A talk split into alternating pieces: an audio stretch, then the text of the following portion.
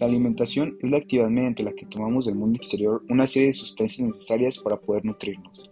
Estas sustancias están contenidas en los alimentos que componen nuestra dieta. Para alimentarnos correctamente es imprescindible conocer la composición de los alimentos, para así poder elegir los que sean más adecuados y conseguir con ello un buen estado de salud y un crecimiento y desarrollo óptimo en la infancia.